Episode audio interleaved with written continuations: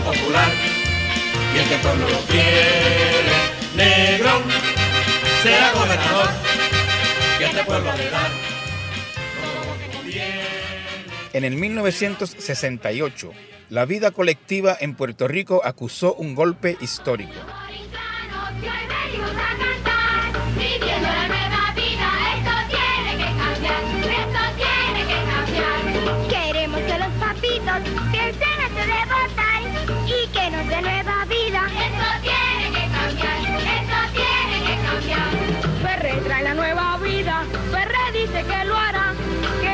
Puerto Rico bueno. Esto tiene que cambiar, esto tiene que cambiar.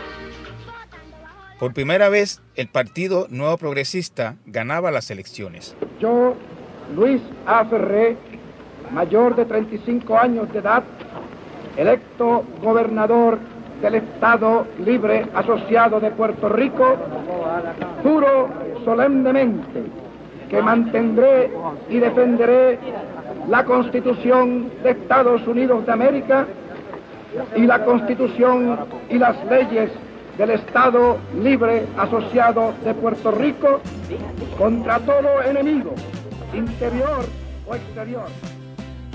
Comenzaba la era del bipartidismo que dura hasta hoy. Pocas semanas antes de las elecciones, por razones que nada tenían que ver con estos comicios, llegó a nuestras playas una joven colombiana que venía a Puerto Rico por amor y que nunca más quiso irse de aquí.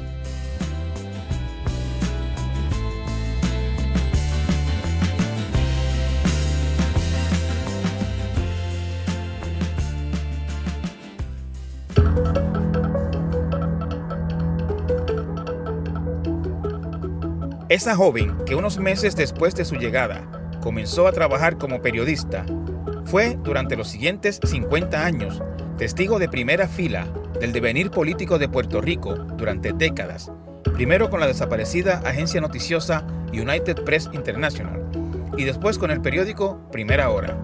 En Torres Gotay entrevista hoy la veteranísima periodista Irene Garzón Fernández, quien, semi-retirada y residiendo ahora en España, nos cuenta algunas de las muchas lecciones que aprendió cubriendo durante 50 años la política de Puerto Rico.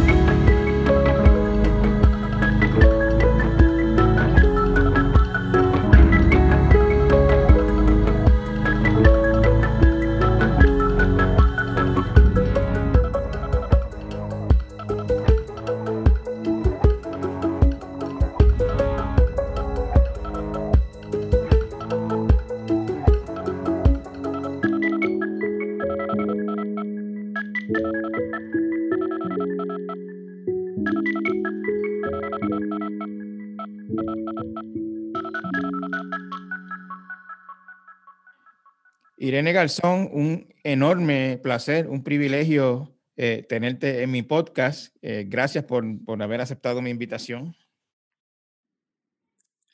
Bueno, también fue un compañero de tantos años, así que que te conozco desde antes de casarte Así y mismo. muy ami- eh, muy amiga de tu esposa cuando era una muchacha. Así mismito. Te, te- recordamos siempre con, con mucho, mucho, mucho cariño. Lo mismo. Irene, este, alguna gente no sabe que tú no, no naciste en Puerto Rico. Eh, yo, Bueno, yo, quisiera- na- Ajá. yo nací en Barranquilla, Colombia, hija de padre español, zamorano, por eso tengo la nacionalidad española. de na- Y de madre colombiana, nacida en Santa Marta, que fue la primera ciudad fundada por los españoles. ¿Y, y, y tú te criaste allá en Colombia o tú te criaste en, en otro sitio? Me, me crié en Colombia, la, la infancia, los primeros años de adolescencia y después en España. En España fue que estudié después periodismo, cuando era escuela de periodistas, no era, no era facultad. Irene, ¿y, qué, qué tú recuerdas o qué es lo más presente que tú tienes de tu niñez en Colombia? En mi niñez yo tuve una niñez muy buena, muy afortunada, unos padres eh, con- me dieron todo lo que ellos no pudieron tener, porque mis padres, mi madre fue una persona humilde, mi padre fue pastor de ovejas en España y se fue a los 15 años y me- y medio huyéndole a una madrastra, que él juró que nunca le pondría una madrastra a sus hijos, que la madrastra terminó ahorcándose. Ok. Y entonces mi madre era de Santa Marta, colombiana. Mi- eh, yo soy una cuarterona porque mi, ma- mi padre era blanco y mi madre era mulata. A mí me encanta todo lo indígena y no tengo ni una gota india, fíjate, Ah, sí. ni una gota, sino blanco y negro. Mi abuela por parte de madre provenía de, de la familia de Haití Ok. de la gente que vino con Bolívar de, de, de Haití para ayudar a la independencia en Colombia, en la costa caribeña. ¿verdad? Yo, yo soy caribeña, yo nací en Barranquilla, Ujú. eso es puro Caribe. Y entonces mi abuela, este, el apellido inclusive era Bo- Bocara- Bocaró, se escribe Bocareau, E A A U X suena O, y se lo cambiaron después por Martínez por el problema de la escritura y las cosas. ¿A qué se dedicaba en Colombia tu papá, Irene? Era comerciante. Mi papá tuvo por años, por años, un, se llamaba El Toledo. Era bar, restaurante, panadería. Teníamos hasta billares y todo. Esos billares durmieron muchos españoles que vinieron huyendo de, de cuan- después de la guerra civil española, el franquismo. Porque mi papá, mi papá era del grupo de españoles en aquella época que acogían a los españoles que venían con una mano adelante y otra atrás huyéndole al, después de la guerra civil española, al franquismo. Y yo recuerdo de pequeña que cerraban los había billares en, había restaurante, panadería, dulcería y, y, y bar, y al lado unos billares. Y los billares los cerraban por la noche. Y entonces, para que los españoles que llegaban pudieran ahorrar este, y traer a sus esposas y su familia, eh, la Unión Española, que era el Club Español, llamaban a los españoles que estaban para ver cómo los podían ubicar. Entonces, esa, esas mesas de billar servían de cama, mi mamá les daba sábanas, almohadas y todo, y dormían en las mesas de billar, y así no tenían que pagar hospedaje y todo, y podían traer a, a su familia. Era Juan. Yo tengo una vaga idea, porque eso era a principios de los 50, yo nací en el 43, Ujú. tengo 78 años ya. Y este fue una época dura. Ah, Ajá, y, y entonces te, te- te fuiste a España de adolescente, me dices. Entonces yo me fui para España a estudiar, no periodismo, porque yo decía, si estudio periodismo me muero de hambre. Ajá. Ok. Este, me gustaba escribir y todo, pero este, yo era mi fuerte, aunque tú no lo te parezca raro, eran las matemáticas. Yo quería estudiar ingeniería, pero entonces empecé a estudiar en España economía. Hice dos años y medio de economía En, el- Madrid, Irene. en Madrid.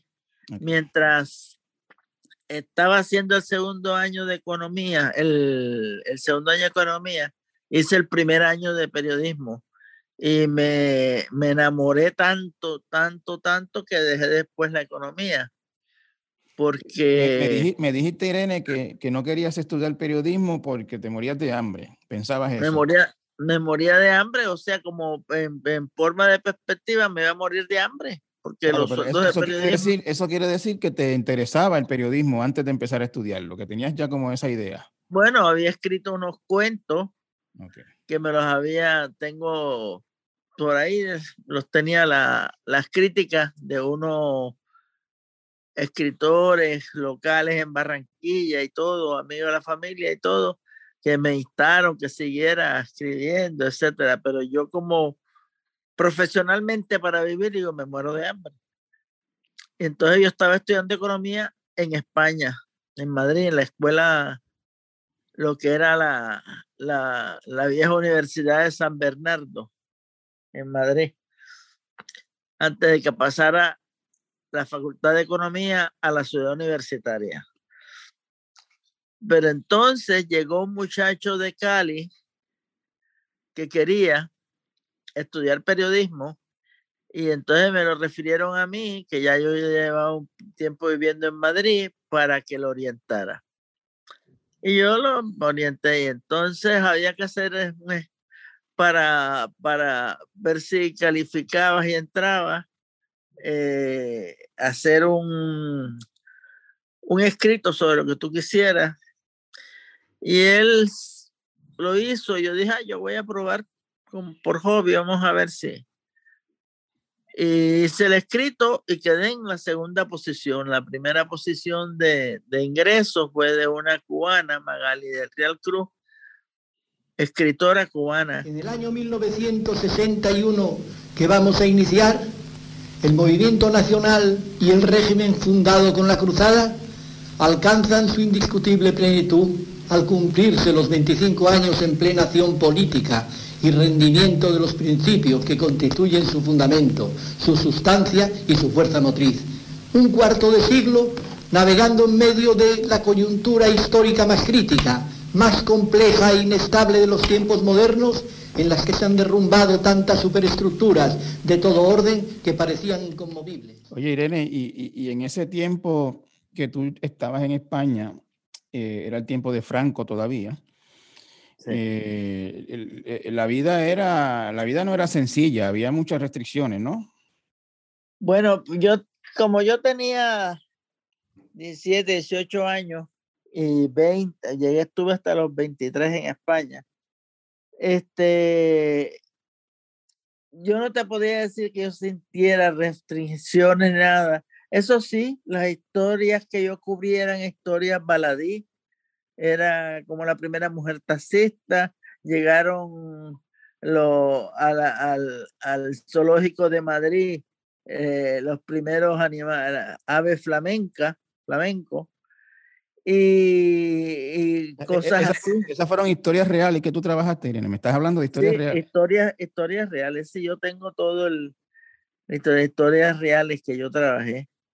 ¿Cubriste la este primera mujer taxista en, en, alguna región de Madrid o en Madrid o algo así? Eh, no, en Madrid, no, en sur de Málaga, porque yo empecé, mis primeras eh, escritos fueron el periódico Sur de Málaga, en la Costa del Sol. Cuando la Costa del Sol empezaba apenas, que era Torremolino, era que empezaba a despuntar la,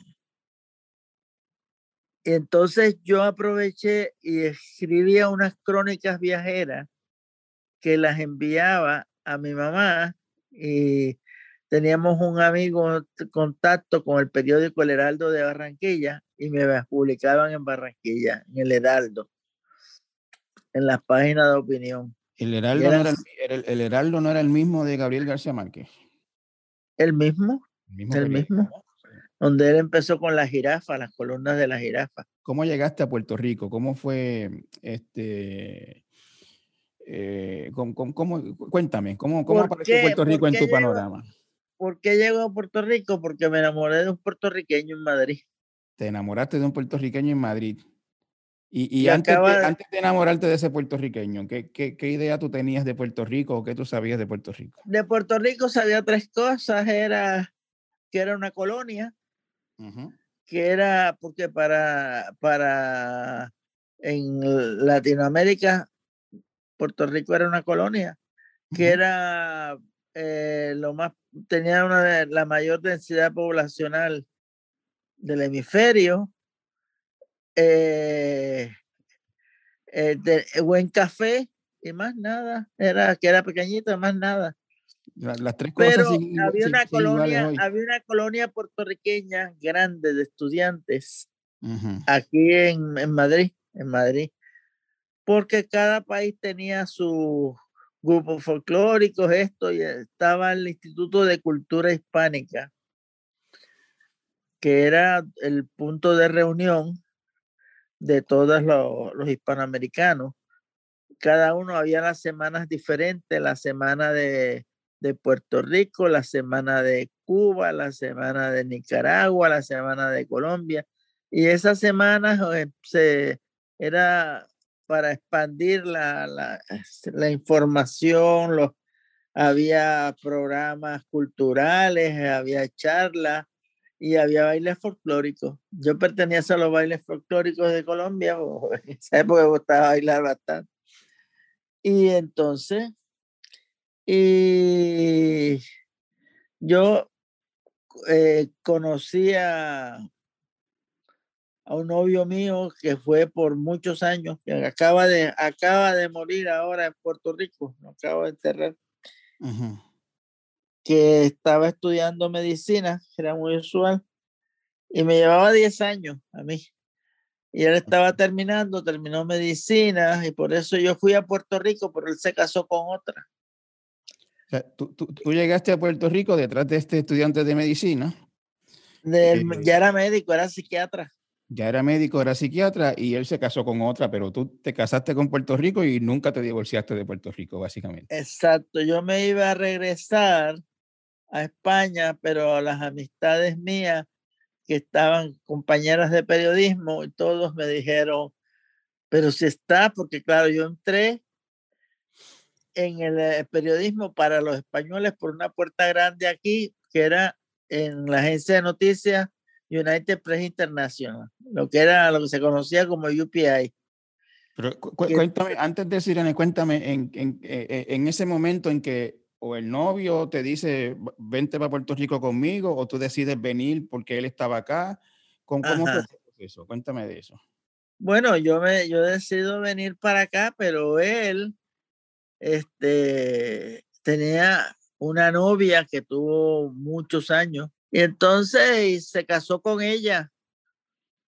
Porque yo llegué a Puerto Rico, pero me tuve que ir porque era- tenía que obtener la, la residencia de Estados Unidos. Yo había ido con visa de turismo, estuve, regresé, fui a Colombia y de Colombia regresé a Puerto Rico. ¿En qué, en qué año fue, ¿En qué año fue Sirene? En el 68. Tú llegaste a Puerto Rico por primera vez en el 68. Yo estuve en el 66. Ok. Cuando regresaba para, para Colombia, que era en barco, yo fui a, la primera vez que fui en España, era, se usaba transatlántico, era en barco, este, primero fue un, un barco italiano y después regresé uno de la, lo que era la transatlántica española, Ujú. este, regresé a, a Colombia y en ese periplo eh, iba pasando por varios puertos. Yo me quedé en Puerto Rico dos meses para ver cómo era eso. Mis padres no querían que me fuera de, de Madrid porque quería que siguiera estudiando económica, porque yo tenía ya dos años y medio de económica y eso, y que me quedara en España y todo, pero yo, tú sabes, cuando uno es joven y se enamora. Pero resulta que yo no sabía que él estaba comprometido con otra para casarse. Ok. Ok, te- Pero entonces tú Bueno. llegaste a Puerto Rico definitivamente en el 68. En el 68, definitivamente. Eh, me quedé en casa, en casa de amigos de mis padres colombianos, que eran no, eh, Rafael Riática, que era como si fuera más que tíos míos ellos, son eh, sus hijos y todos seguimos, que eran amigos de mi padre. Y me quedé en casa de ellos y todo, y estuve hasta que conseguí trabajo en UPI. Y empecé a trabajar en UPI en febrero, a finales de febrero del 69. Irene, estamos hablando del, todavía del 68. Tú llegaste en el 68, empezaste a trabajar en febrero del 69 en UPI. Sí, pero antes quiero decir, trabajé en Sur de Málaga, el periódico. Sur de Málaga, el verano del, em, del 64. Ujú. porque la escuela de periodismo ponía los tablones, los únicos que podían hacerle las vacaciones a los periodistas en esa época en España eran los estudiantes de la escuela oficial de periodismo. Entonces salían las plazas y tú las escogías. Yo escogí el periódico Sur de Málaga y aprendí, tuve un director, Cajigas, que era de Santander, España. Aprendí mucho y ahí la confección me encantaba y todo.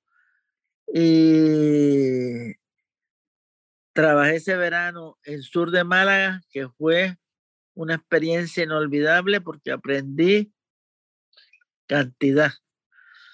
Ese periódico tenía la peculiaridad que por la mañana este, estaba la plantilla de la tarde, que era un periódico vespertino, y por la, no, por la tarde noche era el sur, sur de Málaga, que existen todavía en la Alameda número 2, que, que es la dirección en Málaga.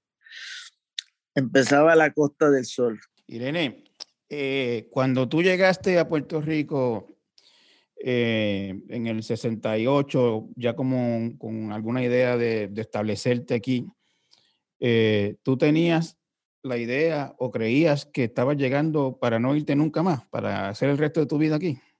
Bueno, entonces yo, bueno, aspiraba, porque aspiraba, estaba en la época que tú sabes de uno se enamora y aspiraba a estar aquí pero cuando me, me di con de frente que la persona se haya casado con otra, quise regresarme para España, pero los compañeros míos en España me decían, ya yo había empezado a trabajar en UPI, me decían, ¿cómo vas a hacer eso? Acuérdate que aquí vas a tener que trabajar como en tres publicaciones, ya no te, te van a mantener tus padres como cuando estabas estudiando, esto, lo otro.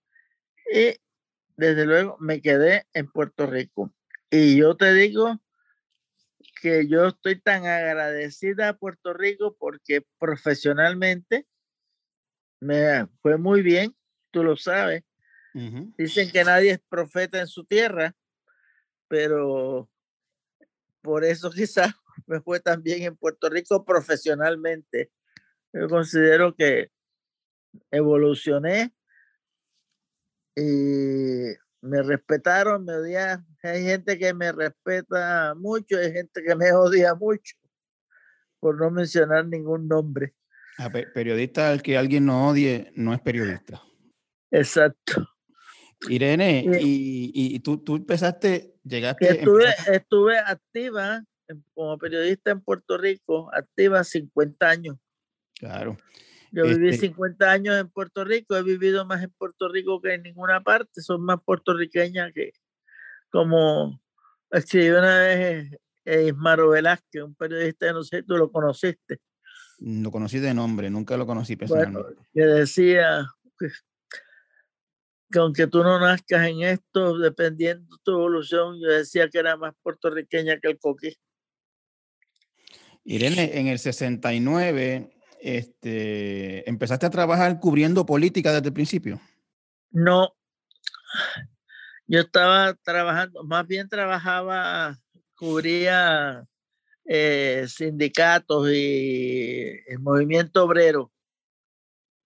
El movimiento obrero porque en la legislatura el Senado lo cubría para UPI Ismael Fernández y la Cámara la cubría este, Ariel Ortiz Terechea, los dos que descansan en paz, están fallecidos. Y entonces yo trabajaba, cubría movimiento obrero, lo que saliera me mandaban. ¿Cómo, era? ¿Cómo era? Esa era, esa era una época muy, eh, muy fuerte del movimiento obrero, más que todo el, el portuario. claro, era, y era la época. Bueno, había, había, había a la vez, a veces, tres huelgas a la vez grandes. Estaban los de los cines Huomecos, estaba el Frente Portuario, era, eran así. Eran fuertes, eran los piquetes, eran piquetes de verdad. Era fuerte, era fuerte, era fuerte el movimiento obrero en esa época en Puerto Rico. Irene, ¿y qué, te- qué- qué te- qué impresión en esos primeros años, qué impresión te dio Puerto Rico? Tú habías conocido, habías crecido en Colombia, conocías bien España. ¿Qué, qué impresión te dio la islita de Puerto Rico cuando llegaste aquí? La política, la política es la que me enganchó. Así. porque, porque yo empecé, como te dije, así, finales de, de febrero, en junio más o menos, en, en UPI metieron la unión y como castigo a todo el mundo lo cambiaron de fuente. ¿no?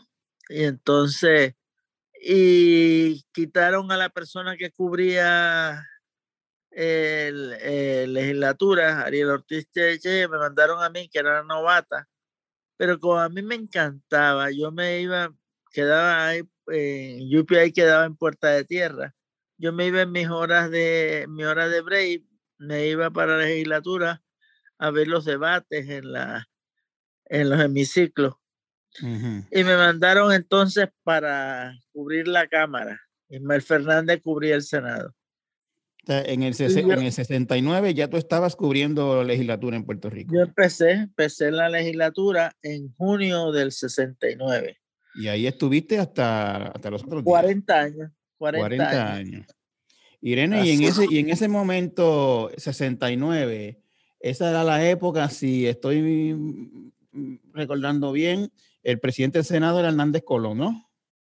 Hernández Colón estaba debutando como presidente del Senado y entonces... Era un jovencito, este, era casi de tu misma edad. 30, 32 años, no me llevaba 7 años. Te llevaba siete años. 7 años. Este, yo tenía, yo cumplí los 20, yo llegué a Puerto Rico de 24 años y a los dos días cumplí 25. 25 años. ¿Y, y cómo, era, que cómo era la legislatura en ese tiempo comparado con cómo fue después? Bueno, la legislatura, este, la- los legisladores que había tenían una preparación, eh, mucho, había muchos abogados, eran una preparación mejor que los abogados, eh, los, los legisladores de las últimas cosechas, y- intelectualmente digo yo. Estaba Había- Muñoz había- todavía. recuerda, Muñoz, recuerda- Muñoz estaba todavía en el Senado. Ujú. Ahí fue donde decide se va para Europa para dejarle el camino a Hernández Colón. Este, re- recuerda, Irene, ¿recuerdas algún eh, eh, legislador de ese tiempo que te impresionara especialmente, que, que tú dijeras, wow, qué clase de orador, qué clase de político? bueno, Hernández Colón me impresionó desde el principio mucho, porque era un estudioso. Eh, yo me acuerdo que me tocaba la, a veces hacer turnos de noche y lo llamaba tarde a las 10 de la noche, cualquier información, eh, me, me salía y contestaba y era, él creía que yo escribía taquigrafía, pero lo que pasa es que él, y tú tuviste esa experiencia, hablaba tan articuladamente que tú lo podías coger verbatim, escribiendo, fra- francamente no se usaban las grabadoras, era todo a mano, era todo a mano, era la época que nadie usaba grabadora. Irene, eh, te, quería preguntar, el, tema de haber sido mujer, la segunda mujer que cubriste de la legislatura, eh, joven, extranjera, este, te, te causó algún problema eso? ¿Te, te, te- ¿Alguien te discriminó, digamos, o te miró por encima del hombro o algo por el estilo? Ni, me- ni fui acosada, ni eh, yo nunca, yo siempre puedo decir que me trataron con respeto. Nunca me sentí una periodista que le... Y eso, se sus- estaba, eh, era la época en que cada legislador tenía en su oficina un- su barra privada y se bebía hasta las tantas y todo. Como yo no bebía, pero no puedo decir que nadie me faltó el respeto, ni nunca. O sea, siempre fui respetada por todo, ni tuve mala experiencia, ni conocí que tuvieran compañeras malas experiencias con, con legisladores o lo que fuera.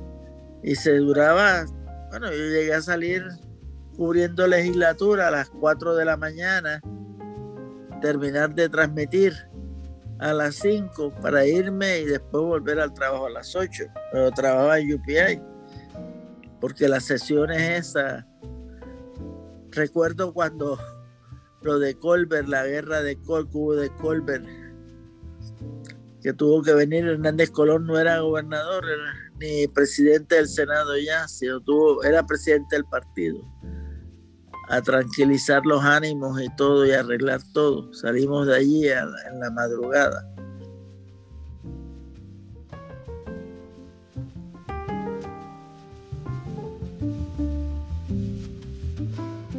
Después de la pausa, Irene nos habla de algunos de los momentos más difíciles en su larga carrera de periodista. Regresamos en breve.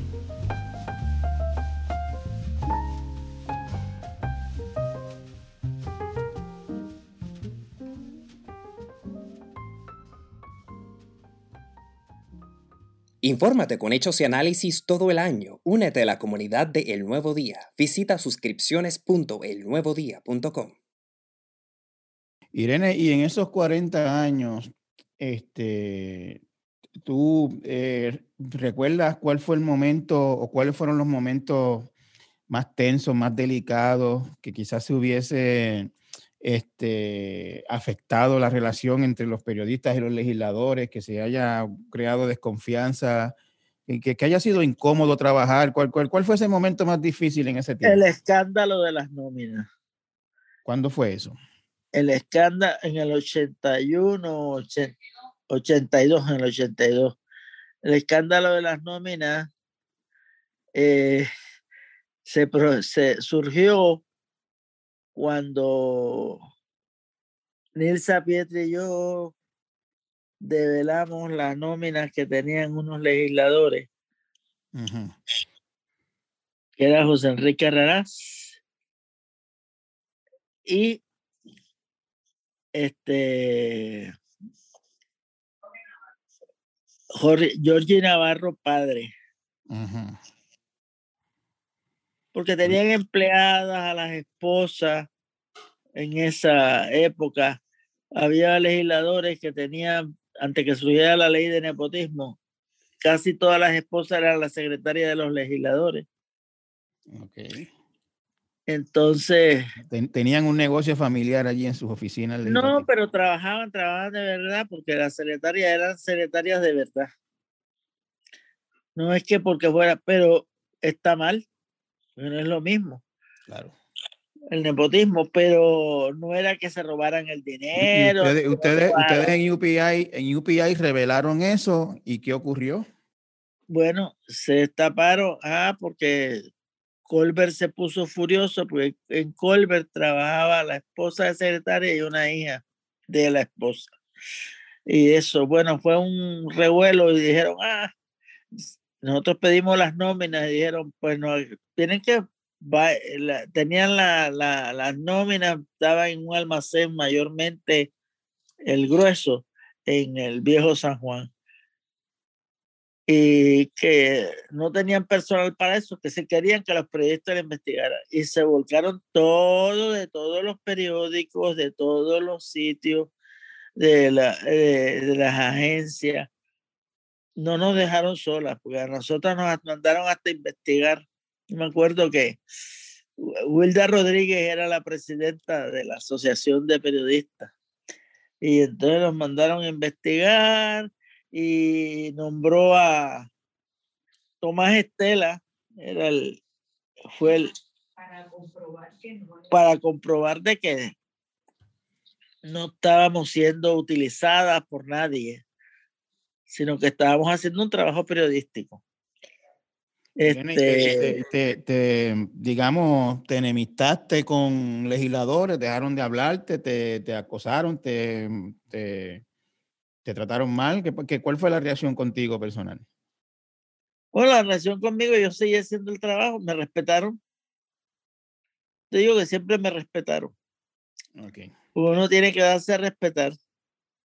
Con la pluma hay que darse a respetar. Irene, La- yo mi en- experiencia, mi experiencia negativa en la legislatura fue después de haberme ido de la legislatura. Este, y, ah, porque yo, alter- además de la legislatura, yo cubrí simultáneamente 40 años el sistema electoral. Como yo no votaba, yo no era ciudadana americana.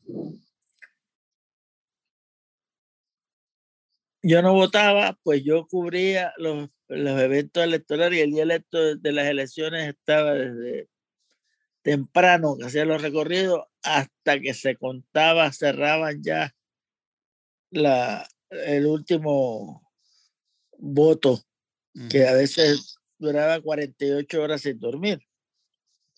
Trabajando, durábamos o sea que tú cubriste el famoso, tú cubriste el famoso, a Valencia. el famoso incidente de Valencia. Eh, resúmele, a, Valencia. resúmele en- en- a grandes rasgos al que no recuerde eso, ¿qué, qué fue lo que pasó? Bueno, Valencia fue las elecciones, déjame ver, 1980. el 80, el 80. Era la noche electoral de 1980, una de las más tormentosas en la historia política reciente. Por la madrugada llevaba cierta ventaja Rafael Hernández Colón. Entonces se detuvo la información oficial. Las computadoras aparentemente no funcionaban.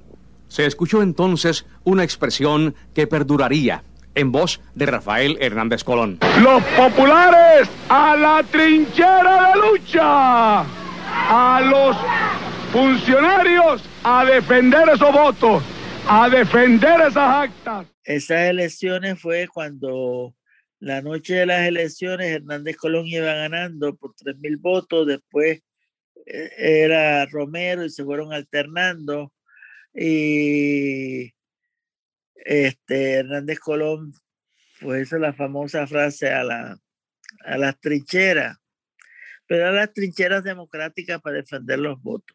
Claro. La cuestión es que hubo un recuento y se llamó el recuento de Valencia porque era un edificio, el edificio Valencia, donde se... Y la organización allí se estuvo haciendo el recuento día a día. Yo recuerdo que una vez yo, eh, yo llevé una calavera, llevé una serpiente de, de, de fuego, de mentira. Hicimos como si fuera vudú. Tú, lo- tú lo llevaste. Porque, sí, porque en lo del PNP había un grupo que nos estaba, se vestían como para hacer eh, con, con faldas, collares y esparcían como si estuvieran haciendo, haciendo un, un Hacían brujería, hacían brujería allí en el, en el despojo, edificio. despojo, despojo, despojo. Ay. Y entonces nosotros hicimos los periodistas a la contra con esta cosa que yo llevé, hicimos una mesa y creían que si era vudú o lo que sea. Así que estuvimos haciendo la contra. Y el, eso fue, los periodistas, te voy a decir, dejamos los carros lejísimos de- del edificio Valencia y llegábamos en bonche y nos íbamos en bonche por miedo a que nos dañaran los carros, no sé qué, porque teníamos miedo porque fue bien agresivo, unos grupos del PNP bien agresivos que iban, a mí me ofrecieron cortarme la cara, esto fue una cosa fuerte, fuerte. Esa fue la elección que finalmente ganó Romero Barceló, pero que dejó El- la legislatura en control La popular. legislatura en, en manos de los populares. Y te- pero fue fuerte. eso en la investigación del Cerro Maravilla, que fue otro momento de mucha tensión que tú también cubriste, supongo, ¿no? Sí, el Cerro Maravilla con Héctor Rivera Cruz, que falleció este año. Este fue una experiencia bien fuerte. Al principio nosotros, yo le decía a Hernández Agosto, ay, pero ese investigador que usted contrató, qué malo es, ese no da ni la hora, porque Rivera Cruz no daba ni una pista, ni una palabra. Mientras hizo la investigación, uno se lo encontraba, se sonreía y no contestaba nada. Y yo le dije a Hernández Agosto, qué malo es ese, no da ni la hora, eso no debe haber hecho nada. Esto. Después sorprendió. Tú, estás queriendo decir que no filtraba información. Nada, de nada, no daba ni la hora. Ajá. Ni la hora, fue. Y cuando empezó, empezaron las pistas, pues fue sorprendente. Tú, estabas allí, tú estabas allí, Irene, cuando esos policías se derrumbaron y empezaron a decir la verdad. Todo, todo, todo, todo. Fue una cosa. Y cuando se fueron revelando detalle por detalle y se fue comprobando que había sido un asesinato. Los mataron después de estar, se habían rendido de rodillas, con las manos en alto y no tenían armas, desarmados. quiero que entiendan, yo mía, no fue fácil. Tuve que hacerla, porque tengo unos hijos, tengo una familia. Muchas gracias, no puedo hablar más. El hombre me dice, tú la única salida que tienes. Y la verdad, no tendrás problema. Irene, en aquel, en aquel tiempo, en aquel tiempo cuando eso se supo allí, eh, o se corroboró en esas vistas que había sido un asesinato, que ya habían sido este, capturados los, los, dos independentistas, Arnaldo Darío Rosado y Carlos Soto Arribi. Eh, cuando eso se supo allí o se corroboró, eh, era algo que ya venía sospechándose, rumorándose desde el mismo año 1978. Cuando eso se, se comprobó allí en vivo y a todo color ante todo Puerto Rico, ¿cuál fue la sensación allí? ¿Tú te acuerdas? Sí, una, una, una, de, una por una parte, era como un alivio hacia los familiares, porque yo me acuerdo de, de, Soto Arribí, el escritor que estaba, el Pedro, Juan, Soto, que estaba allí y todo, o sea, fue como una cuestión, uno se sentía como los familiares, porque tenían, Rivera Cruz mandó a hacer las fotos de los de, de, de los dos jóvenes asesinados, la, bien grandes y todo, y tú los veías todo el tiempo allí, y el que más y el que menos tiene hijos, familias, hermanos que pudieron haber sido esto. Así que, y fue como una burla a ver estar haciéndole creer a uno que las investigaciones oficiales habían sido verdaderas.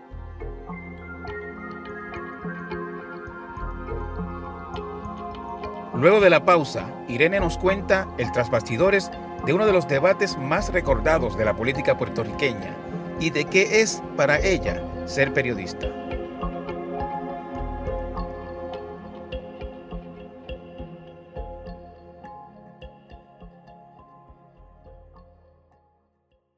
Infórmate con hechos y análisis todo el año. Únete a la comunidad de El Nuevo Día. Visita suscripciones.elnuevodía.com. Muy buenas noches, pueblo de Puerto Rico. En la noche de hoy habrá de efectuarse un debate muy importante para todos los puertorriqueños. Aquí habremos de conocer la verdad sobre la República Asociada. Tema importantísimo para todos nosotros. Se ha cursado invitación a dos de los candidatos a la gobernación de Puerto Rico. El licenciado Rafael Hernández Colón y el licenciado Baltasar Corrada del Río. Uno de los dos no está presente aunque ha sido invitado públicamente por todos los medios de comunicación de nuestro país. Irene, eh, un, tiempo después de Maravilla, eh, ya Hernández Colón en la gobernación, eh, elecciones del 88, si mal no recuerdo, hubo un debate muy famoso entre Hernández Colón y Baltasar Corrada del Río, que lo había convocado Baltasar y Hernández Colón no había corroborado su Sí. asistencia. Sí. Y, y tú tienes una historia de tras bastidores de eso muy, muy interesante. Bueno, Eh, eh, este Hernán- eh, Irma Gloria, la eterna secretaria de Hernández Colón, llamó, estábamos en Plaza Las Américas, era un viernes. Este, yo estaba con Nilsa Pietri, estábamos las dos en Plaza Las Américas. Nos habíamos ido después de cerrar, de terminar la jornada de trabajo. Cuando empezaron, empezaron a oír que nos estaban llamando por los altavoces, este, y entonces nos llamaron por los altavoces de, en, en Plaza, que Plaza no era tan grande como ahora. Y fuimos a ver y nos estaba llamando Irma Gloria, la secretaria de Hernández Colón, que era el gobernador. Entonces dijo, mire, el gobernador quiere verlas a ustedes dos en el, a las nueve de la noche en el Hotel Reyense. Pues nosotros fuimos allí, nos fuimos, dejamos el carro y nos fuimos allí, estábamos, ahí había un piano bar que tocaba Icar Morales, me acuerdo. Y entonces nos sentamos allí, nos pidieron comida, comimos, no sabíamos para qué era, hasta que a las nueve vimos a que era el ayudante del de Hernández Colón, Lizzy Maldonado, y me dice, ah, llegaron, no sé qué, digo que no, que estaba con con el gobernador en una caminata en Río Piedra, etcétera. Digo, pa, mira que nos llamaron. Si él las quiere, me digo, ¿para qué? Y él me dice, yo no sé. A mí me dijeron que viniera aquí y no las dejara ir. ¿No? Y ahí nos quedamos, cenamos. Cuando Lizzie vuelve, dice, el gobernador las quiere ver. Fuimos a ver, nos encontramos con Hernández Colón, que tenía una habitación allí en el hotel. ¿Entiendes? Y salió y estaba todo maquillado, todo arreglado. No, es que yo quiero que me sirvan de testigo. Porque voy a ir al debate con, con Corrada. Digo, ah, sí, pero si yo hasta último minuto le estaba preguntando y me ha dicho que no. No, ni Lila sabía, ni Lila sabía que Hernández Colón iba al debate. Lila, Con eso te lo digo. dama, la primera dama, la esposa de Hernández Colón. Nada, nadie. Y yo había estado en una conferencia de prensa al mediodía en Fortaleza y él dijo, no, yo no voy, esto, lo otro. A las 5 de la tarde llamé de nuevo a Fortaleza y sometí la pregunta y me dijo, no, el gobernador sigue igual, el gobernador no va a ir. Y ya, y todo el mundo se fue. Bueno, no. De hecho, Corrada estaba tan convencido que tenía el escenario, la silla del el, podio de Hernández Colón el podio de él, el podio de Hernández Colón vacío y todo, para hacer el gran show. Yo invité al señor Rafael Hernández Colón, gobernador de Puerto Rico, que me acompañara esta noche en este debate, para que así él pudiera exponer el tema y yo también discutirlo ante el pueblo puertorriqueño en un programa de 30 minutos, donde no estuviéramos limitados a cinco minutos como el debate del miércoles por la noche, sino donde tanto él como yo pudiéramos exponer cuidadosamente y profundamente el tema del estatus político. Lamento que el señor Hernández Colón ha rehuido venir esta noche aquí a discutir este tema. La cuestión es que nos llamaron y cuando vemos a Hernández Colón que nos que sale en el restaurante en la parte de maquillado y todo dice es que quiero que ustedes me acompañen al debate y vaya sí eh, pues para ver si si me, no me dejan entrar al tele- a la televisora este si no me permiten, ese, para tener testigos de prensa. Entonces, él tenía en el, en el carro de él, oficial, tenía un teléfono de esos de los teléfonos que eran incorporados al automóvil. Y íbamos en el carro, Mateo, que era el, el, el chofer. Entonces, nos pusimos ahí en Puerta de Tierra, porque era la el canal Tele 11 en aquel momento y, no, y era rica visión y entonces nos quedamos ahí en las vías del tren. Tú sabes que están en desuso unas vías de tren ahí en Puerta de Tierra. Con las luces apagadas. En el mismo carro del gobernador. Exacto. Nosotros estábamos ah, detrás, él estaba adelante con, el, con, con Mateo, el chofer. Pero él estaba en comunicación con Bergodere, que era un ayudante de él que supuestamente lo, mandó, lo mandaron a que pautara en el debate de Corrada unos anuncios del Partido Popular. Entonces, pero Bergodere lo que estaba era infiltrado para ver si cuando empezara Corrada y todas esas cosas para avisar. Y cada rato le decía, ajá, todavía nada, no, nada, no sé qué. Hasta que le dice, no, ya llegó y ya empezó.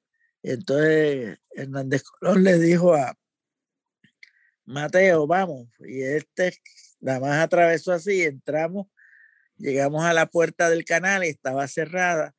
Y entonces, no, no se puede entrar. Entonces él bajó la ventanilla, soy el gobernador y el tipo enseguida abrió la puerta corriendo. Y Hernández Colón salió corriendo y Nilsa atrás, se fue con Nilsa. Y yo me quedé allí para transmitir para transmitir a, a UPI. Así fue, que, así fue que Hernández Colón llegó al debate al que, al que no lo esperaban, al que había dicho que no iba. No, y es, cuando él entra así, y entonces, y Nilsa estaba atrás.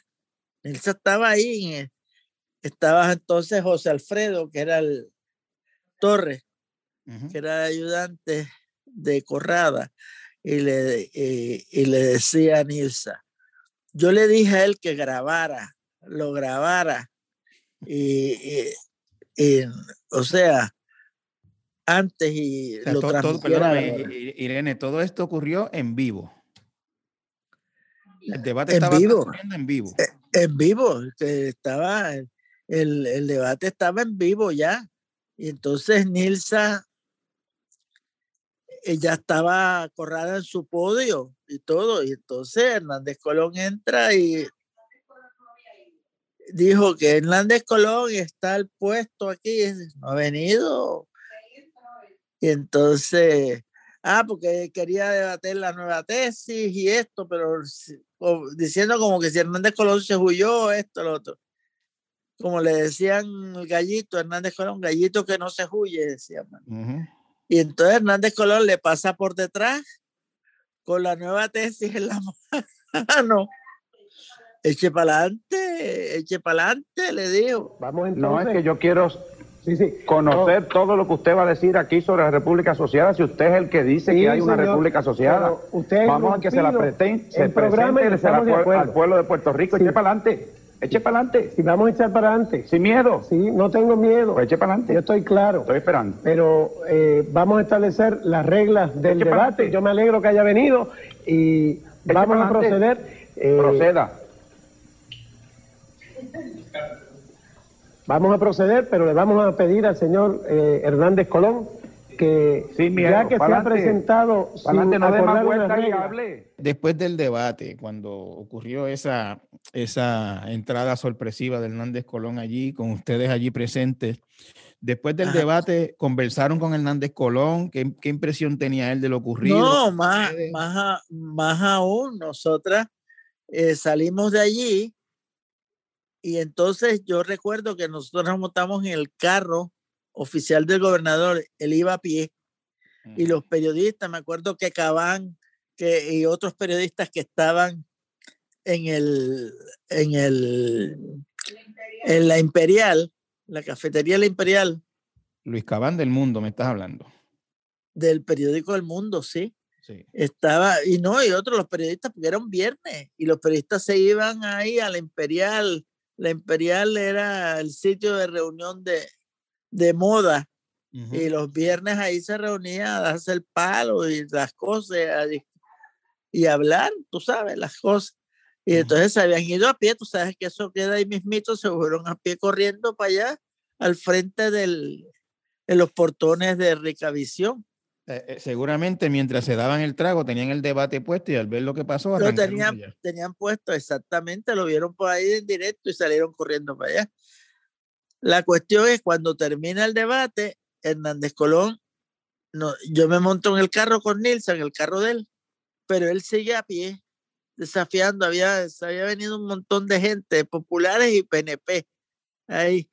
Y entonces él se metió a través de la gente y el carro eh, que nosotros estábamos viajando empezaron a darle con, con los golpes y todo, la gente del, del PNP. Yo bajé el cristal, le digo, José Alfredo, soy yo. Paren, paren, paren, porque se dio cuenta de que estábamos Nilce y yo dentro de ese carro, que éramos periodistas. ¿Entiendes? Y entonces nosotros seguimos en el carro hasta la avenida. ¿Ah? Ujú. y el parque eh, en la avenida, eh, ahí nos montamos. Ahí estaba Lila esperándolo. Nos montaron en el carro oficial y nos llevaron para Fortaleza, Nilce a mí. Y allí sacó champán y cómo estuve y esto, lo otro. eh. Ya tú eh, retirada, eh, entiendo que estás viviendo en Madrid, en España, En Alcalá de, en Alcalá de Henares, la, la cuna de Cervantes. En Alcalá de Henares, estás retirada, este, disfrutando del, del fruto de muchos años de mucho trabajo. Ya tengo 78 años. Ley- 78 años. A, ¿Cómo- a dos para los 80. ¿Cómo, cómo vas, vas, vas, vas corriendo para los 80? Sí. Sí, De- de- mantengo, la, mantengo la columna semanal en el Nuevo Día. Lo sé que retirada del todo no estás. Este, sigues mirando la cuestión política en Puerto Rico, sigues este, siendo una figura importante en nuestra, en nuestro, en nuestra fauna periodística, ¿no? En nuestra. Gracias. gracias. Bueno, Eh, yo me siento siempre, me dicen prensa puertorriqueña, me, siempre me preguntaban, mira, eh, prensa puertorriqueña, siempre en los sitios que iba a cubrir, nunca, porque uno nace en un sitio, pero su vida la hace en otra. Y yo, los 50 años que viví en Puerto Rico, para mí Puerto Rico es como si fuera mi patria. Y he vivido y he sentido y todo por Puerto Rico, porque mi vida adulta toda son las vivencias que he tenido y que sigo teniendo, y mis amistades. Irene, la, la pregunta que te iba a hacer era, esos eh, 50 años de periodismo es una hazaña, no mucha gente dura tanto tiempo en esta profesión que es tan demandante. Eh, y yo sé que no estás del todo retirada, que sigues escribiendo una columna, pero ¿qué, qué- qué reflexión te motiva el, el haberte dedicado tantos años a, a esta actividad que es tan vital en una sociedad, en, en una democracia? Y, y haber salido, vamos a decirlo de esta manera, triunfante, ¿no? Saliste con tu prestigio en alto, tu, tu- tuviste tus satisfacciones, me imagino que también tu, tu- tus Decepciones. tus decepciones. Este, ¿cómo, cómo tú miras esa carrera de, de, de 50 años en el periodismo? Bueno, yo recuerdo mucho lo que me dijo el primer director del periódico, que yo trabajé en el periódico Sur de Málaga, apellido Cajigas. Él, cuando yo hice las prácticas, él me dedicó hasta un libro de periodismo, después que yo le presté a muchos compañeros, lo que pasa que se, por la tecnología moderna ya de, de, cayó en desuso porque era cuando los periódicos se imprimían en imprenta y se usaba este, las letras de plomo. Y entonces él me dijo, eh, al terminar las prácticas, niña, tienes tinta en las venas. Y me dijo después que eso es lo que te demuestra el periodista no se hace, nace. Y yo creo que es verdad.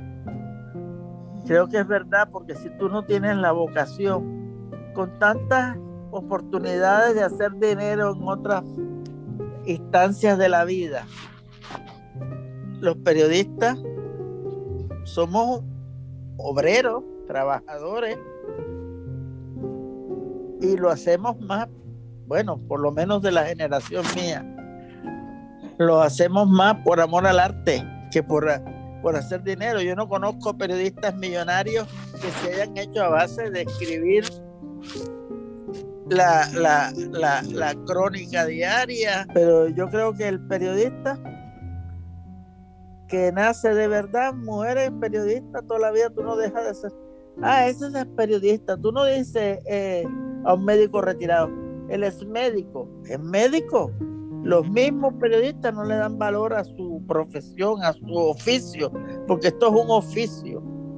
El periodismo es un oficio que tiene que ser de entrega, tiene que ser de, devoción. Y el periodista, mira, lo primero que Nilsa como Pietre hacía como jefa de redacción y todo los, a los que llegaban nuevos, era, tú lees la pregunta, porque el periodista tiene que, tiene que tener curiosidad, tiene que tener ansias de saber, de leer, porque eres experto en todo y experto en nada. Eso es la realidad. Así es. Y entonces, una de las cosas que, que yo siempre aconsejaba, miren, a ustedes los mandan a hacer una entrevista a fulano de tal, o van a hacer entrevistas, pues trate de empaparse en la materia. Si es arquitecto, busque de cosas de arquitectura, a ver, o sea, empaparse. Y eso que en agencia de noticias era tú sabes que es una fábrica. La agencia de noticias es una fábrica. Y no es lo mismo, no puede la profundidad, pero uno tiene que tratar. Irene, encantadísimo de haber hablado contigo, de haberte podido saludar, igual de haber saludado a Nilsa. Este, la próxima vez que anden por acá, anúncienlo para uno enterarse y poder verlas. Este, abrazos a ambas. Bueno, Benjamín, muchas gracias por pensar en mí y yo sé que tú eres de la generación que siguió a la mía el periodismo y eres un, un periodista que lo que más me gusta de ti es que te gusta leer mucho y eso es importantísimo.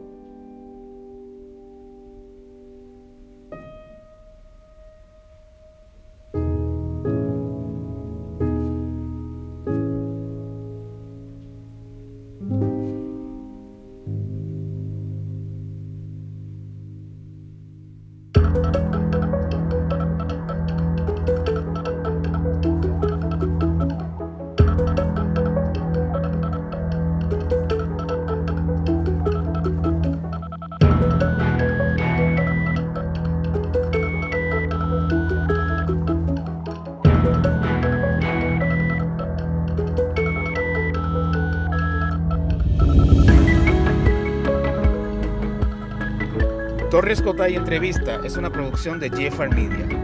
Pueden escucharnos en elnuevodia.com o en su plataforma favorita de podcast. Si nos dejas un review en Apple Podcast, más gente puede encontrarnos. El diseño de sonido estuvo a cargo de Víctor Emanuel Ramos. Pre y postproducción por María Soledad Dávila. Producción Tenis Rivera Pichardo. Producción ejecutiva Celimar Colón. Los esperamos la próxima semana.